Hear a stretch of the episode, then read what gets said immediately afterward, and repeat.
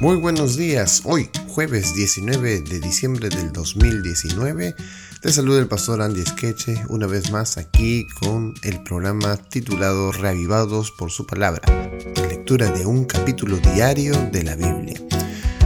Hoy, jueves 19, corresponde la lectura del libro de Esther capítulo 7 y vamos a darle lectura.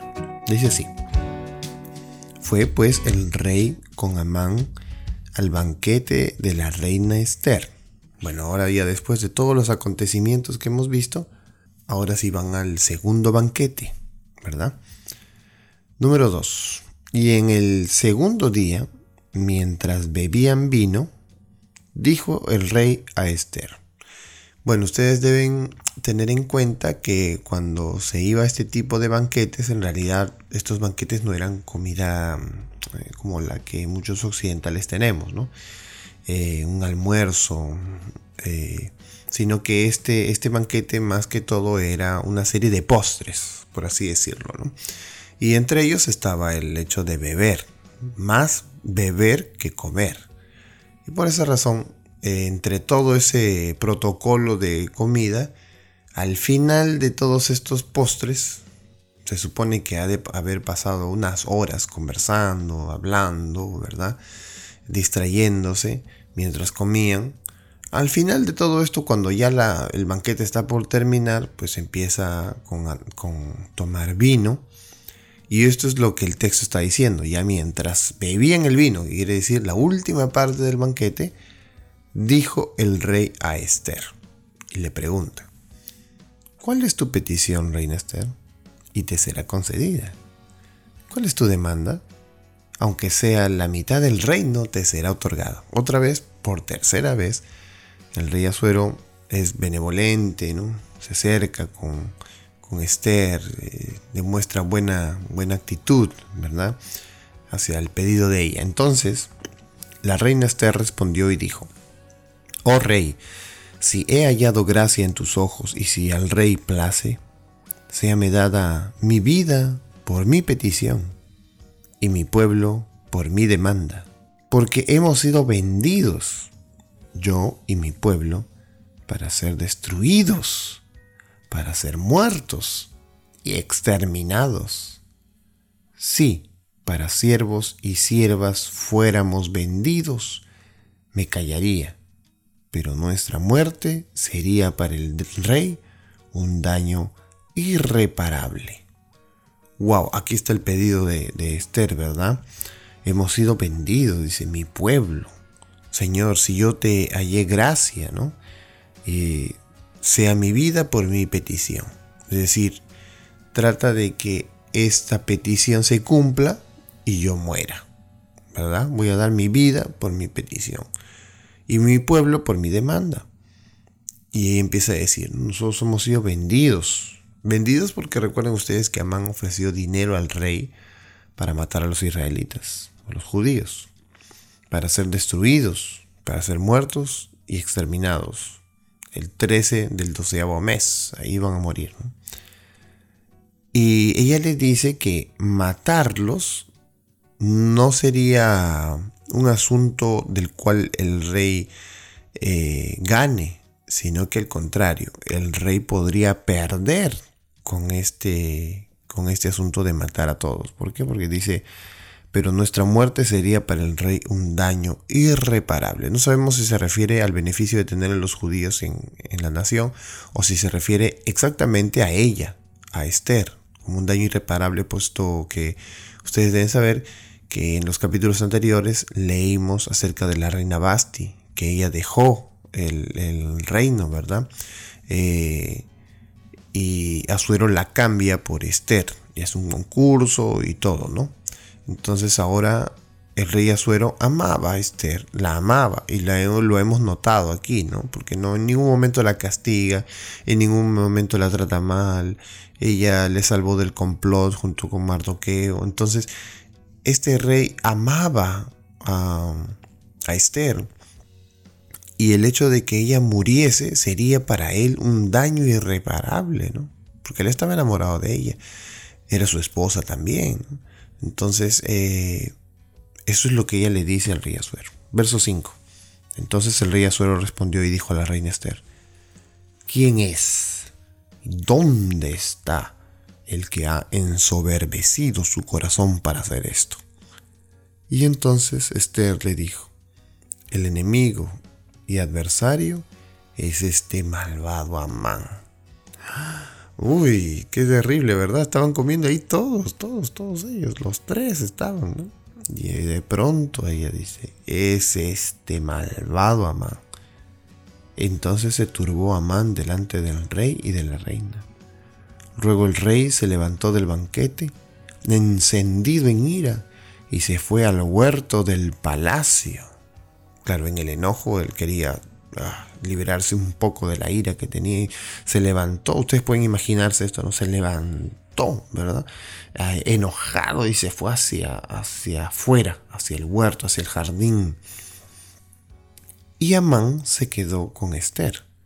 Y dice el texto, y se quedó Amán para suplicarle a la reina Esther por su vida porque vio que estaba resuelto para él el mal de parte del rey.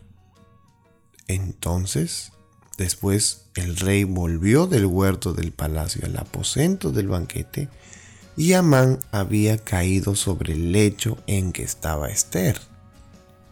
Bueno, entonces en la súplica, Amán se acerca a Esther. Ustedes deben recordar que a Esther cuando fue llevada para el reino de los medos y persas, ella era cuidada por unos eunucos, porque en la ley de los medos y persas solo estaba permitido que quienes se acercaran a las mujeres eran esos eunucos y no ningún otro hombre, o sea, estaba prohibido acercarse a las mujeres para los medos y persas.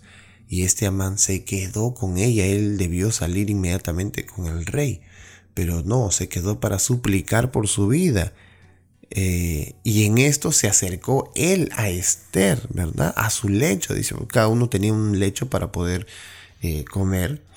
Y entonces él baja de su lecho y se va al de ella para suplicarle. Se acercó a ella. ¿Cómo lo habrá visto el, el rey? Porque el rey cuando entró y los vio, dijo, ¿querrás también violar a la reina en mi propia casa? Al proferir el rey esta palabra, le cubrieron el rostro a Amán. Vinieron sus siervos y le cubrieron el rostro a Amán y que esto era símbolo de que realmente Amán iba a morir. Y dijo Arbona, uno de los eunucos que servían al rey, el mismo eunuco que fue a pasarle la voz a Amán para venir al, banquete, ¿se acuerdan? En el capítulo anterior.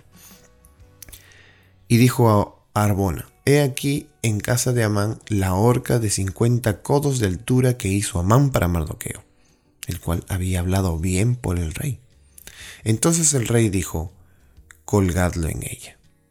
Así colgaron a Amán en la horca que él había hecho preparar para Mardoqueo y se apaciguó la ira del rey. Wow, qué capítulo tan, tan triste, ¿verdad? Para, para Amán al menos, ¿no? Porque eh, tuvo que pagar el castigo de su propia boca. Todo, la, todo el egoísmo, toda la soberbia que tenía Amán llegó hasta allí, llegó hasta este momento. Eh, bueno, su castigo, el castigo de Amán correspondía perfectamente al mismo crimen. Y la horca que él preparó, la horca que estaba preparada para Mardoqueo, al final sirvió para él. ¿Cómo podemos nosotros resumir esta historia? Bueno, en primer lugar, nosotros podemos resumirla breve, porque en realidad es un capítulo pequeño, breve. Número uno, eh, Esther invita al rey Azuero y a Amán al, al banquete. Ellos comen y al final del banquete, una vez comidos, Esther empieza a decir su pedido, pedido tan esperado por, por Azuero. Y ella le menciona lo que iba a ocurrir con ella. Se devela también de que ella es judía, porque ella dice, yo y mi pueblo. Para esto el rey Azuero no sabía que ella era judía, pero Amán sí sabía. Así que ustedes deben imaginarse la ira que el rey habrá presentado por el engaño que se le hizo.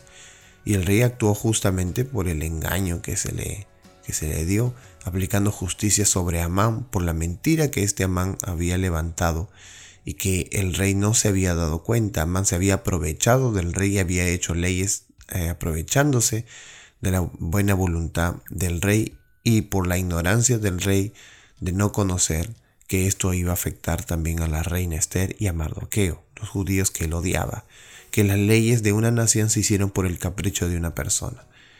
Bueno, esto nos, nos demuestra eh, el carácter de Dios, ¿verdad?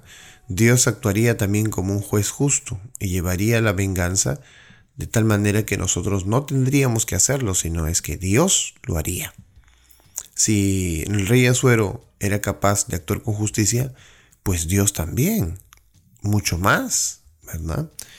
Y si al rey Azuero le, le pareció mal que lo hubieran engañado, pues lo mismo para Dios, que es rey del universo. Aquí vemos un poquito entonces el carácter de Dios eh, en la vida de estos personajes. Por otro lado, los judíos quienes amaban a Dios y quienes querían que no desapareciese todo linaje que adoraba al Dios verdadero, Dios lo cuidó hasta el final. Así que nosotros tenemos plena seguridad de saber de que Dios siempre nos cuidará hasta el final si somos obedientes a su palabra y si buscamos obedecerle siempre en todo momento ante cualquier circunstancia difícil.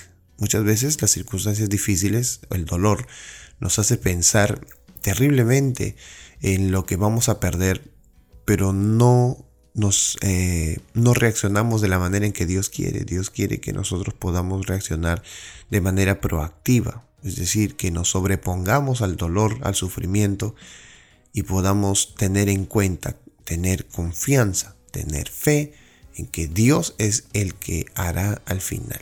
Nuestra fe entonces así debe de crecer cada día, siempre en dirección a lo que Dios desea. Su voluntad siempre será primero que nosotros y su voluntad es que nosotros podamos siempre dirigirnos por el camino que Dios quiere que lo hagamos. Que Dios nos bendiga en esta mañana y seamos entonces reavivados por su palabra.